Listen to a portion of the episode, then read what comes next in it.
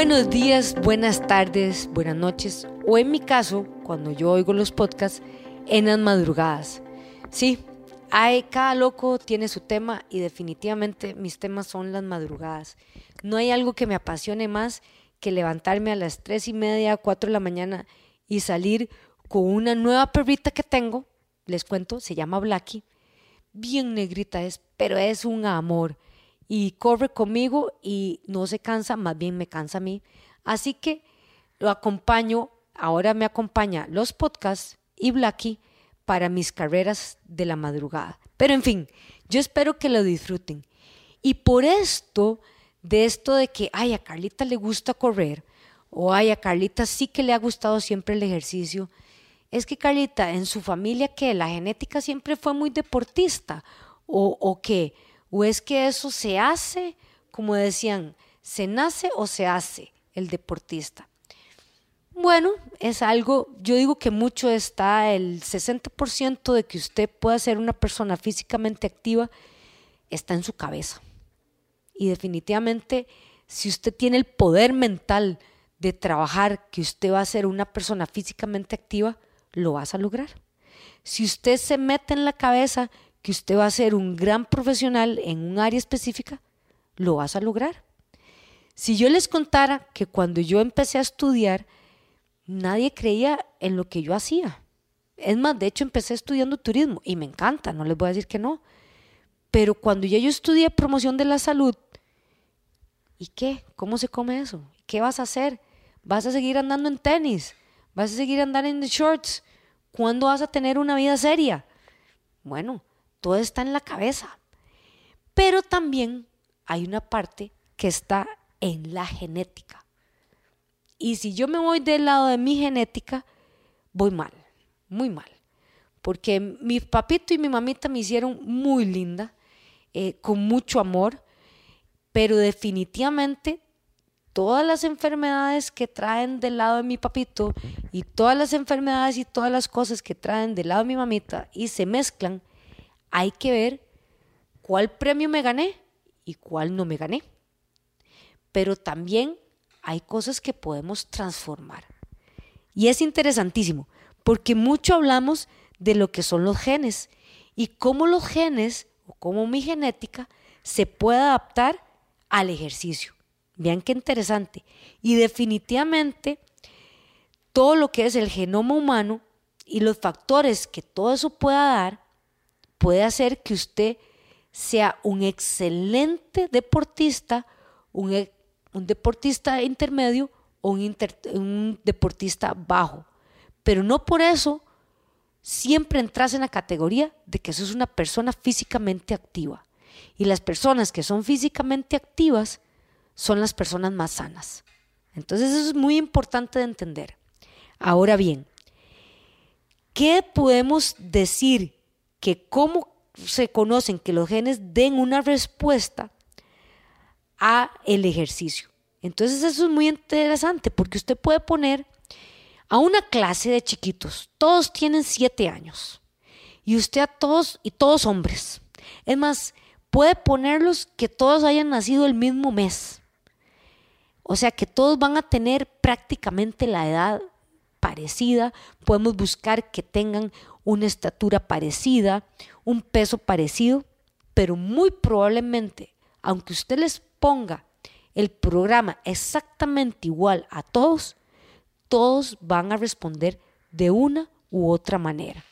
Así es, hay personas, lo que nosotros llamamos los responders, o sea, los que responden de una, de una manera individual y más proactiva, y los no responders, que son los que les va a costar un poquito más.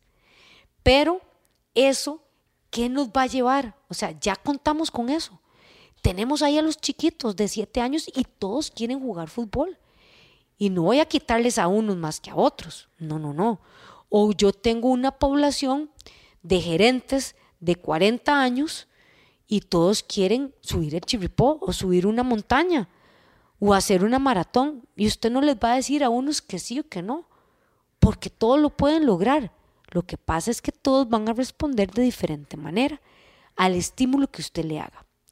Pero aquí es donde como no podemos cambiar la genética, o sea, no podemos cambiar a la mamita que usted tiene ni al papito que usted tiene y cómo te hicieron a vos, pero sí tenemos lo que se llama la epigenética, que ya esos son factores no genéticos que intervienen en el desarrollo del organismo. Vean qué interesante. Y esto puede ser desde la fecundación hasta su muerte. Vean, qué interesante este punto, porque nosotros todo lo achacamos a la genética. Decimos, ah, es que mi genética sí que no, de no, no cumplió conmigo, o sea, no, definitivamente no me ayudó. Y si ustedes me conocieran, a mí me decían cuando yo practicaba triatlón, Carlita, pero usted es bajita, o sea, yo mido metro cincuenta y ocho, eh, delgadilla, o sea, peso cuarenta y tanto de kilos, eh, flaquilla, ¿verdad? Así como cualquiera decía, como decía mi abuelita, es Mirria, ay, flaquilla. De, pero ¿cómo hacer que vaya y gane triatlones? O que corriendo sea muy rápida. Bueno, porque hay factores que tal vez yo podía competir con alguien que genéticamente está diseñado para ser triatlonista, pero mi epigenética, o sea, todo el desarrollo y el estímulo que yo tuve desde la niñez y el medio en el que yo me desarrollaba, puede ser que fuera mejor. ¿Ven qué interesante? Les voy a poner otro ejemplo. Cuando a mí me dio la idea y mis papás nos pusieron a mis tres hermanos, mi hermana, mi hermano y yo, a que jugáramos tenis. Fue divertidísimo. Es más, empezamos, yo creo que la gente ni las conoció, con unas raquetas marcas McGregor de madera. O sea, imagínense, una raqueta de madera. Mi papá llegó un día y nos regaló eh, Santa unos este, raquetas de madera. ¿Ok? Y empezamos los tres a jugar tenis. Mi hermano sumamente habilidoso, pero un toque colérico. Mi hermana súper habilidosa, pero no le fascinaba el tenis. Y yo chapísima. O sea, inútil para el tenis. O sea, el asunto de la coordinación no funcionaba. Pero me gustaba tanto que me ponía a practicar en una pared en un club donde nosotros entrenábamos. Y era increíble lo que mi hermano hacía en 10, 15 minutos, yo podía tal vez durar entendiéndolo y procesándolo dos clases con el mismo instructor. Así de sencillo como lo ven. Pero ¿qué pasaba? el medio donde yo, o sea, el medio ambiente donde yo me desarrollaba era amigable conmigo. O sea, aunque mi hermano conocía y le hacía bien en 15 minutos hacer un tipo de juego y a mí duraba yo dos horas haciéndolo, no pasaba nada. Él seguía jugando conmigo. Aunque mi hermana era técnicamente mejor que yo, no pasaba nada ella seguía jugando. O a veces no, porque le interesaba otra cosa. Pero yo quería ser mejor. Ya se le es algo que el ambiente me propuso de que tal vez yo podía ser mejor. Entonces estudiaba lo que hacía mi hermana, lo que hacía mi hermano y me ponía a ver otras clases para ver qué hacían ellos para poder mejorar yo. Entonces tenía un medio ambiente donde tenía la capacidad de poder ir a ver juegos distintos. Tenía un lugar abierto, verde, donde podía practicar las veces que yo quisiera. Y no solo eso, sino que en mi casa siempre había comida. Siempre no faltaba nada. Entonces había un factor nutricional amigable. Más bien yo podía escoger qué quería comer, si quería comer carne, si quería comer pollo, si quería comer pescado, si había arroz, frijoles, etc. Y una herencia genética de que un papito o una mamita que fueran más o menos deportistas me iban a ayudar. Así que todo lo que me rodeaba me ayudaba a que pudiera mejorar con más o menos esfuerzo, con más o con menos horas, pero iba a poder lograrlo. ¿Por qué? porque mi alrededor, mi epigenética, me ayudaba a potencializarlo o no. Vean, vean qué interesante es eso. Entonces, ¿qué es el camino que yo quiero recurrir o a lo que yo quiero llegarles con este podcast. Definitivamente, el atleta de alto rendimiento es un profesional. O sea, es una persona que se dedica a eso. Le pagan por eso. O sea, una tenista de alto rendimiento, ¿verdad? Una tenista como esta chica Osaka, esta japonesita, le tiene alrededor de 22 o 23 patrocinadores. Le pagan por hacer eso. Ese es su trabajo y así es de estresante. Pero ella lleva su cuerpo al más allá. ¿Ok? Un Messi, un Messi tendrá sus patrocinadores, su equipo, tiene su estrés porque tiene que rendir como en una junta directiva en el partido que esté. Y esa es su profesión y va a llegar al 100%. Pero también estamos los mortales, los que nos gusta hacer una romería, los que nos gusta ir a pasear a Disney y no cansarnos, los que nos gusta ir al súper y poder subir y bajar las cajas como queramos, o que los que nos gusta de que, uy, se armó un paseíto el fin de semana y queremos ir al volcán, nada va a pasar, lo puedo hacer. Entonces, mi genética me favorezca o no me favorezca, yo lo puedo potencializar con los factores epigenéticos.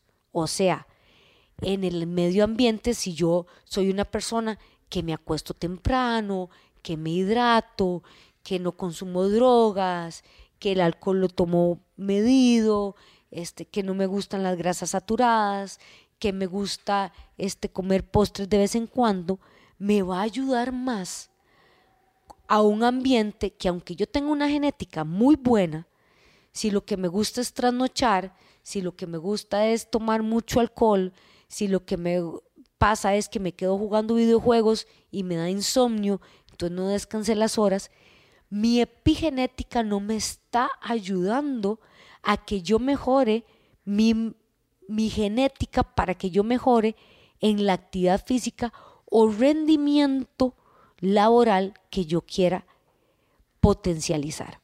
Entonces vean qué importante. Todo puede llegar a, a desarrollarse. De hecho, puede haber que usted tenga dos personas con una que tengan la misma mutación genética y que una desarrolle una enfermedad y otra no. Vean qué interesante, yo puedo tener gemelos que uno desarrolle una enfermedad y el otro no. Bueno, ustedes lo pueden ver, pueden haber familias de hermanos que en uno se les desarrolló una enfermedad y a otros no. Y uno dice, uy, qué torta, ¿y cuándo me va a tocar a mí? Y puede ser que no le toque a usted ni a su descendencia, porque los medio, el medio ambiente, la alimentación, los estilos de vida saludables, usted los potencializó y puede que usted nunca desarrolle una enfermedad. Como también puede ser que tal vez genéticamente no tenía, como dice uno vulgarmente, la pinta para que fuera un basquetbolista, porque dice, no hombre, si no, no llega ni al metro 75 y resultó que era, resultó ser un excelente basquetbolista. O como me pasó a mí, que no tenía pinta de nada, una flaquilla, y resultó que no fue tan chapilla haciendo triatlón y no fue tan malilla haciendo tenis. Entonces, la epigenética y la genética me ayudó si yo lo puedo potencializar. Así que todos nosotros, los mortales y los que ya tienen su especialidad en el área deportiva, sigan potencializándose. Siempre hay puntos de mejora que podamos hacer. Tomen un punto de mejora a la vez. Si hoy lo que me propongo es empezar a tomar agua, tomo agua. Si hoy lo que me propongo es hacer físicamente activa, empiezo caminando pero propónganselo hoy. Hoy es su día. Y cuénteme, cuénteme qué hizo, qué le funcionó. Escríbame al Facebook de Ecasalud, perdón, a la página web ecasalud.com y al Facebook de Eca Gimnasio Boutique e Instagram. Así que los dejo con la genética y la epigenética y espero les haya gustado. Así que nos despedimos. Gabriel Jiménez de Producciones Chiquitín y para ustedes Carlitos Chao.